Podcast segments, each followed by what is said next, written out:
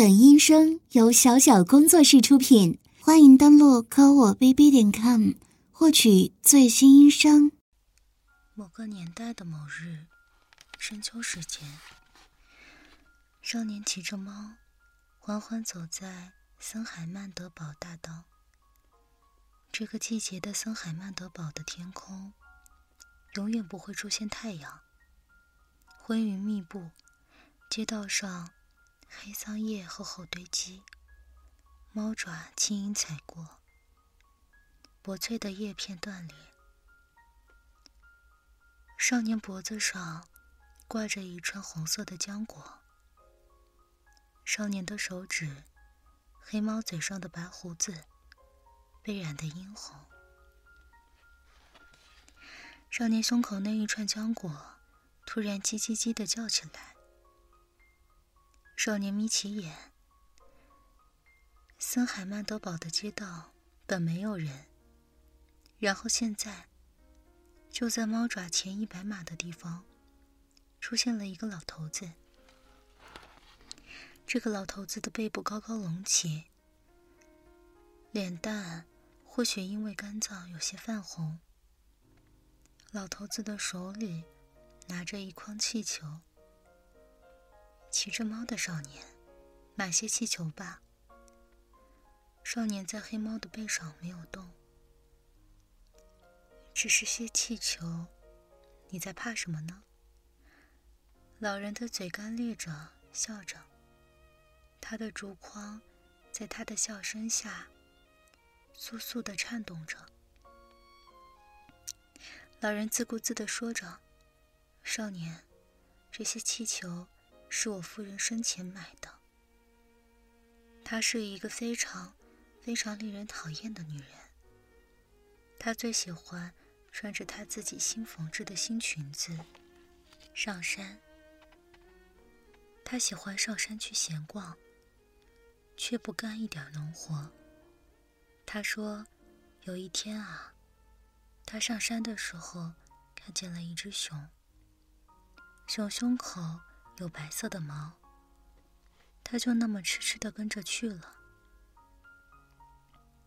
他偷偷的跟在熊后面，不发出一点声音，脚尖颠的酸痛。后来，他看见那只熊把自己的皮脱掉，掉进了湖里。从湖里出来的是一个少年。我的女人也不知道发了什么疯。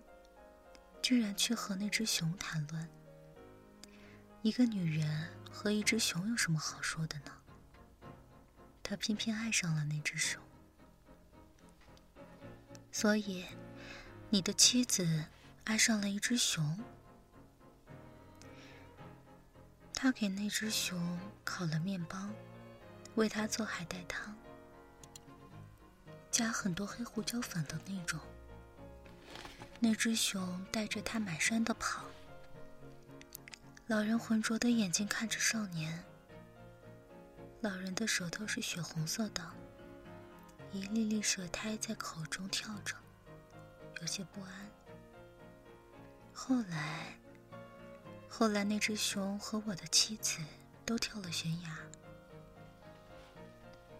我在那只熊的肚子上找到我妻子，所以。听了这么好的故事，你要不要买些气球？少年摸摸猫的头，从猫身上跳下来。他的小靴子发出咯噔的一声。他花了两个硬币，买了两只蓝色的气球。他把气球系在猫的尾巴上。再见，谢谢你的气球。少年骑着猫，猫的尾巴有些烦躁的在地上甩着。走吧。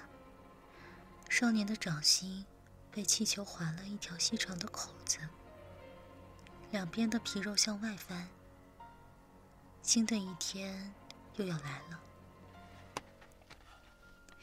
少年来到那个粉红色的树林的时候，他的猫在身后酣睡着。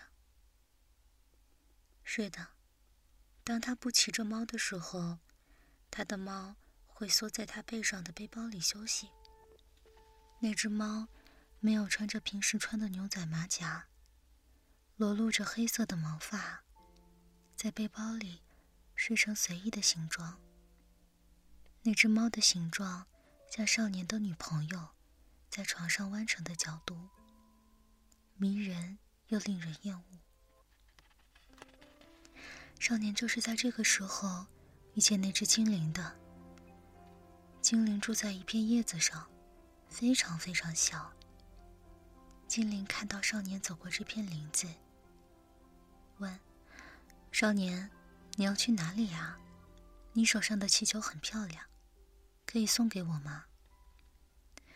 少年努努嘴，转头：“我的背包里有只猫啊。”我买来送给我的猫，不能送给你。精灵的脸有些失落。猫，猫。黑猫皱着眉，从背包的缝隙里伸出一点点脸。气球送给我吧，我可以为你讲一个故事。黑猫的爪子揉着脸，表示并不想听。精灵还是说了下去：“我啊，从前有一只蝴蝶，非常漂亮的蝴蝶。它总喜欢在森林里的金盏花丛里飞。我躲在树叶的后边，偷偷看它。我不知道我从哪里来，我不知道我是谁。我竟莫名的醒来，莫名的。”在树叶后偷偷看他，他吸食花蜜，他的左腿会蹬掉跑过来的小虫子。他喜欢还没彻底成熟的花朵，带着一些青涩气味的。我看着他，我从好多年前看到好多年后，我看到他和聪明的玫瑰花生是相爱。我看到他喜欢上林子后面的扶桑花。我看到了很多，世界上再也不会有比我更了解他的精灵了。后来，我看到在寒冬来临的前一天，他落在一只枯树的树干上休息。一阵大风吹过来，大风吹走了树叶。吹走了枯叶，吹走了一切。我被吹瞎了眼睛。是的，从那时候起，我再也看不见了。你看到那只蝴蝶了吗？它的左翅膀有一个三角形的缺口，是有一次在玫瑰上休息的时候，被一只灰耗子咬的。你看不见，你怎么能看见呢？精灵呵呵的笑起来。送给我气球吧。我听人家说，乘着气球飞上星空的人，可以对天使许一个愿望。你想许什么愿望呢？复明，再一次看见那只蝴蝶，还是和那只蝴蝶在一起呢？我想要它的翅膀变得和原来一样漂亮。少年的旅程继续着，他的猫在林子里一条小溪旁逮到一条鲨鱼，嘴里叼着，闻起来很鲜。喂，姑且给我吃一点儿。